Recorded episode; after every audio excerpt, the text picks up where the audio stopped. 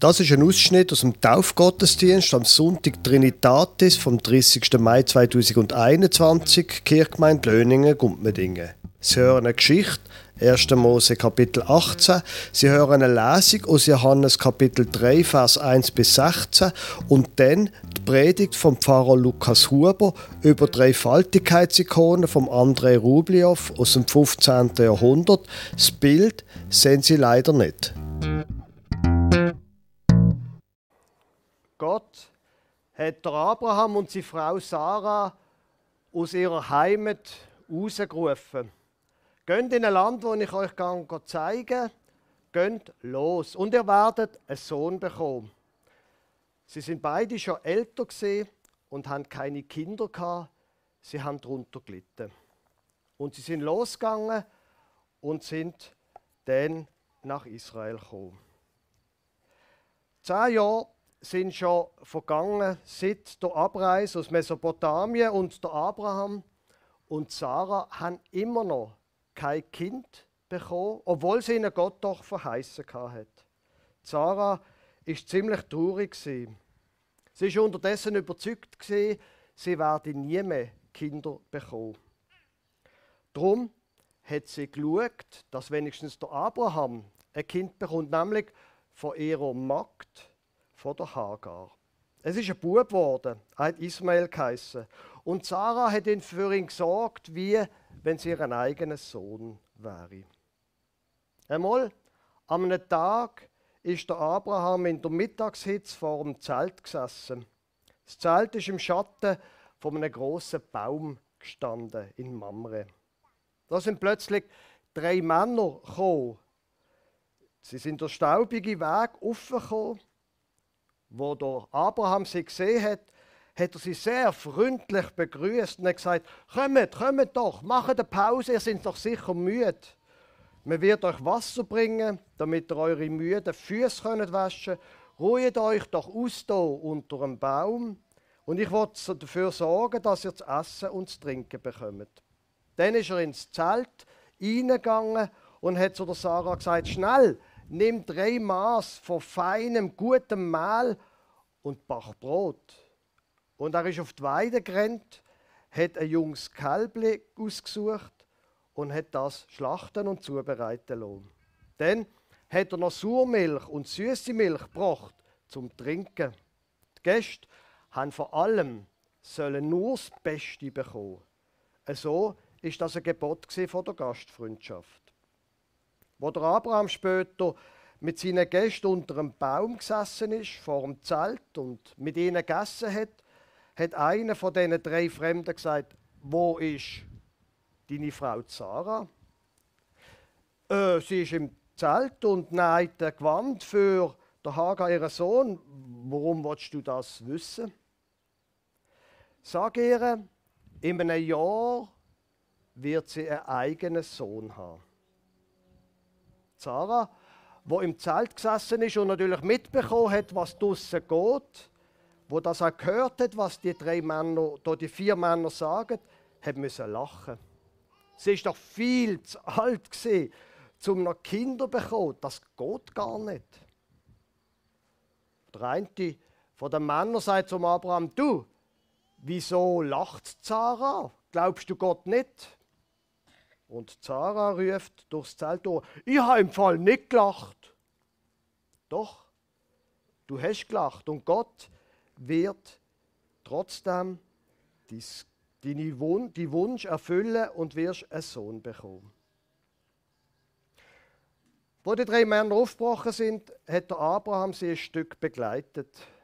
Sie sind abgegangen ins Jordantal und haben dann den Weg nach Sodom eingeschlagen. Man hört viel Schlimmes über Sodom und Gomorra, hat einer von den Männern gesagt. Wir gehen schauen, ob das echt wahr ist. Ja, hat der Abraham gesagt, es mag ja schlechte Menschen dort geben, aber es gibt auch viel anständige Leute. Und er musste an seinen Neffen denken, an Lot, wo er mitgenommen hat aus Mesopotamien. Und später haben sie sich getrennt und dort wohnt der Lot jetzt. Bote von Gott, einer von diesen drei Männern, hat der Abraham angesagt und gesagt, wenn nur zehn anständige Menschen in der Stadt sind, dann wird Gott die Stadt verschonen. Wie die Geschichte dann weitergeht, ist dann das nächste Kapitel. Das können wir ein anderes Mal erzählen. Ich möchte Ihnen einen Text vorlesen aus dem Johannesevangelium, aus dem dritten Kapitel, Vers 1 bis 16. Es war aber ein Mensch unter den Pharisäern mit Namen Nikodemus, ein Oberster der Juden. Der kam zu Jesus bei Nacht und sprach zu ihm, Rabbi, wir wissen, dass du ein Lehrer bist, von Gott gekommen denn niemand kann die Zeichen tun, die du tust, es sei denn Gott mit ihm. Jesus antwortete und sprach zu ihm, Wahrlich, wahrlich, ich sage dir, wenn jemand nicht von neuem geboren wird, so kann er das Reich Gottes nicht sehen. Nikodemus spricht zu ihm, wie kann ein Mensch geboren werden, wenn er alt ist? Kann er denn wieder in seiner Mutter Leib gehen und geboren werden? Jesus antwortete, wahrlich, wahrlich, ich sage dir, wenn jemand nicht geboren wird aus Wasser und Geist, so kann er nicht in das Reich Gottes kommen. Was aus dem Fleisch geboren ist, das ist Fleisch. Und was aus dem Geist geboren ist, das ist Geist. Wundere dich nicht, dass ich dir gesagt habe, ihr müsst von neuem geboren werden. Der Wind bläst, wo er will, und du hörst sein Sausen wohl, aber du weißt nicht, woher er kommt und wohin er fährt. So ist ein jeder, der aus dem Geist geboren ist. Nikodemus antwortete und sprach zu ihm, wie mag das zugehen? Jesus antwortete und sprach zu ihm, du bist Israels Lehrer und weißt das nicht? Wahrlich, wahrlich, ich sage dir, wir reden, was wir wissen und bezeugen, was wir gesehen haben, und ihr nehmt unser Zeugnis nicht an. Glaubt ihr nicht, wenn ich euch von irdischen Dingen sage, wie werdet ihr glauben, wenn ich euch von himmlischen Dingen sage? Und niemand, ist gen Himmel aufgefahren, außer dem, der vom Himmel herabgekommen ist, nämlich der Menschensohn. Und wie Mose in der Wüste die Schlange erhöht hat, so muss der Menschensohn erhöht werden, damit alle, die an ihn glauben, das ewige Leben haben. Denn so sehr hat Gott die Welt geliebt, dass er seinen eingeborenen Sohn gab, damit alle, die an ihn glauben, nicht verloren werden, sondern das ewige Leben haben. Liebe Gemeinde, heute ist der Sonntag Trinitatis, der Sonntag Dreieinigkeit. Und viele Leute fragen, wie soll man das verstehen? Ein Gott, wo drei in einem sind. Ich meine, letzten Sonntag ist Pfingsten das ist schon schwer genug zu verstehen, dass irgendwie der Geist von Gott auf die Welt gekommen ist, wie genau anders als durch eine Geschichte, nämlich durch die Pfingstgeschichte, wie soll man das verstehen? Und es gibt ja Menschen, die sagen, ja, also, ich habe ja eben doch drei Götter irgendwie, Vater, Sohn und Heiliger Geist. Oder einer, oder wie genau ist das? Erschwerend dazu ist Folgendes. Das Wort Dreieinigkeit oder Trinität kommt in der Bibel gar nicht vor. Das findet man vergebens dort. Um das vielleicht ein bisschen trotzdem zu erklären, habe ich Ihnen ein Bild mitgebracht. Sie finden es auf der anderen Seite von Ihrem Liederblatt. Um das noch ein bisschen komplizierter zu machen, das Ganze, das Bild, wo hier durch Andrei Rublev gemalt hat, das Bild ist gar nicht eigentlich ein Bild über die Einigkeit, sondern über die Geschichte, die ich Ihnen vorher erzählt habe. Heißt es mindestens bei der Bildbeschreibung. Es ist eine Geschichte, die Geschichte, die ich vorher erzählt habe, wo die drei Männer zum Abraham kommen. Äh, ja, zum Abraham kommen, genau. Und Sarah muss lachen. Und gleich, wenn man es genau anschaut, merken wir, nein, nein, also da muss es auch um drei Einigkeit gehen. Drei Personen in einem.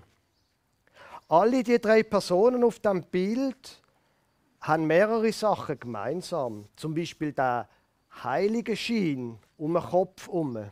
Das sehen Sie ja gut auf dem Bild.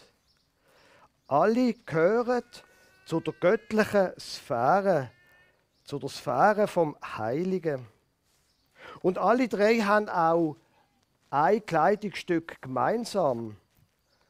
Das blaue, ein blaues Kleidungsstück haben sie an, nicht, also manchmal Unterkleid, manchmal Oberkleid. Blau, die Farbe vom Himmel. Aber dann, dann sieht man ja, dass sie nicht alle gleich sind. Zwei schauen in eine Richtung und der andere schaut in die andere Richtung. Und da links hat ein goldiges Kleid an. Das muss irgendwie der Chef sein, mit einem goldigen Kleid. Also Gott Vater quasi. Und wenn man da genau anschaut, die Geste, die, mit, er mit dem rechten Finger macht, mach mal, sagt die Geste. Das ist offenbar der, was Sagen hat, eine Art. Gott, der Vater. Der, der gesagt hat, es soll hell werden, es soll Licht werden und es ist Licht geworden. Der, der alles geschaffen hat und befiehlt. Da in der Mitte, es wird Sie nicht überraschen, ist Jesus. Er schaut zum Vater. Und er sitzt zwar in der Mitte, aber nicht irgendwie auf einem größeren Thron, auf irgendwie einem großen Thron. Nein, er sitzt auf der gleichen Ebene wie die anderen beiden und schaut mit seinem Kopf eher geneigt zum Vater. Er empfängt den Befehl.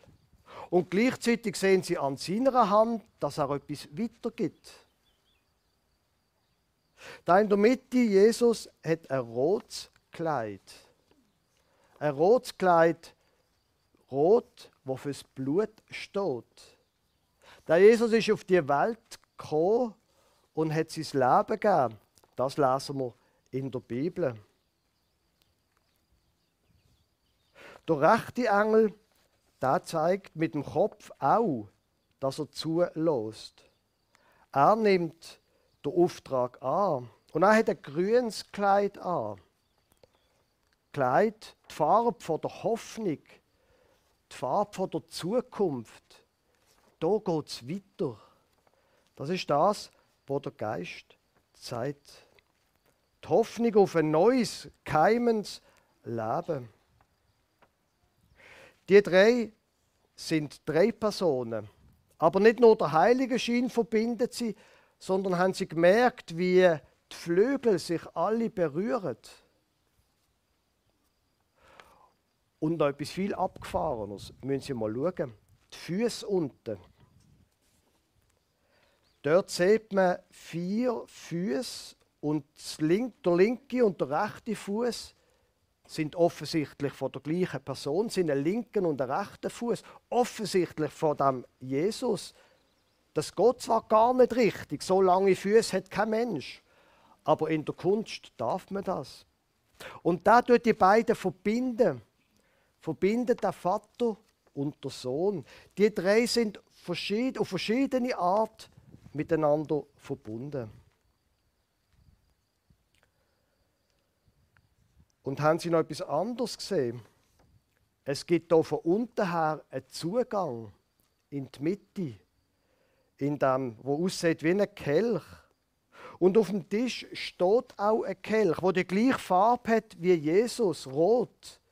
Und sie werden die, die ihnen wo öfters in einem Gottesdienst sie merken, für was das die, die rote Flüssigkeit steht, fürs Obigmal, für den Wein, wo man zusammen feiert, Verbundenheit mit Gott.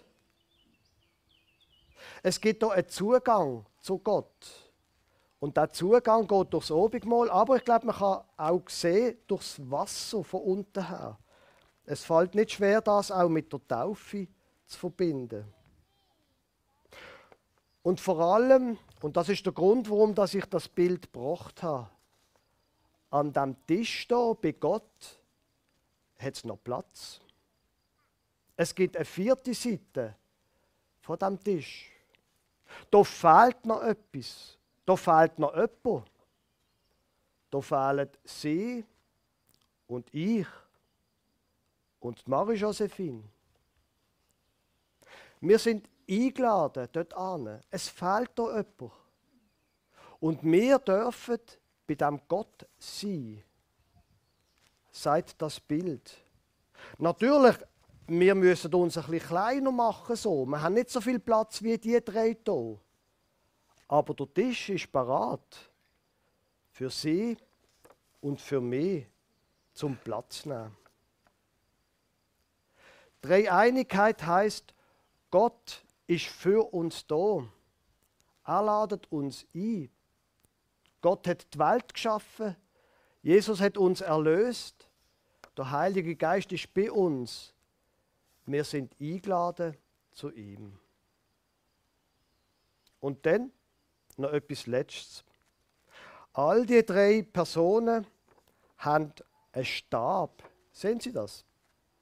Schauen Sie mal an, wie die Stäbe geneigt sind. Von der linken Figur vom Gott Vater fast gerade. Von Jesus ein bisschen weiter nach rechts. Und der Stab vom Heiligen Geist ist noch weiter geneigt. Da gibt es eine Bewegung in die Zukunft. Und nach dem Gottesdienst werden wir Kirchgemeindeversammlung haben. Dort geht es um die Rechnung, dort geht es um handfeste Sachen. Aber das Bild, glaube ich, ist auch ein gutes Bild für uns als Kirchgemeinde. Wir als Einzelne sind eingeladen, um mit Gott zusammen zu sein. Und wir als Kirchgemeinde, wir sollen vorwärts machen. Weil Gott drängt vorwärts. Der Heilige Geist drängt in Zukunft. Er wird nicht an Alten festhängen. Wir haben eine alte Tradition, es ist ein altes Bild. Aber es geht auch für unsere Kirchgemeinde in die Zukunft. Amen.